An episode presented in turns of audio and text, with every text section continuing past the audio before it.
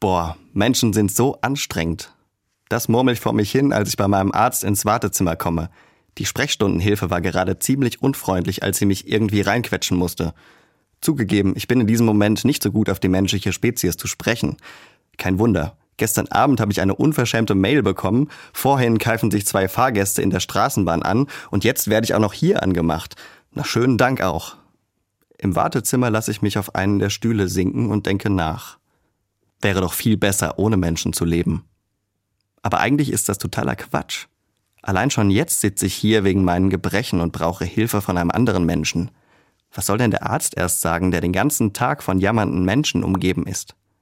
Oder was sagen meine Freunde, wenn ich übel gelaunt zu unserem Abend auftauche? Die denken sicher nicht im ersten Moment, Yippie, so schön, dass es Menschen gibt. Die halten das aus, oder besser gesagt mich, und versuchen mich aufzumuntern. So ist das halt. Jeder braucht andere und irgendwie müssen wir zusammen klarkommen. Leute dürfen einen schlechten Tag haben und ich auch. Aber vielleicht kann ich dabei ja wachsen. Mit Menschen zu tun haben ist wie trainieren. Beides kostet Energie, aber wenn ich dranbleibe, kann sich was aufbauen. Ich meine dann nicht nur die Muskeln in Bizeps, Bauch und Po, sondern auch die Kräfte irgendwo in mir drinnen, die nur darauf warten, in Aktion zu gehen.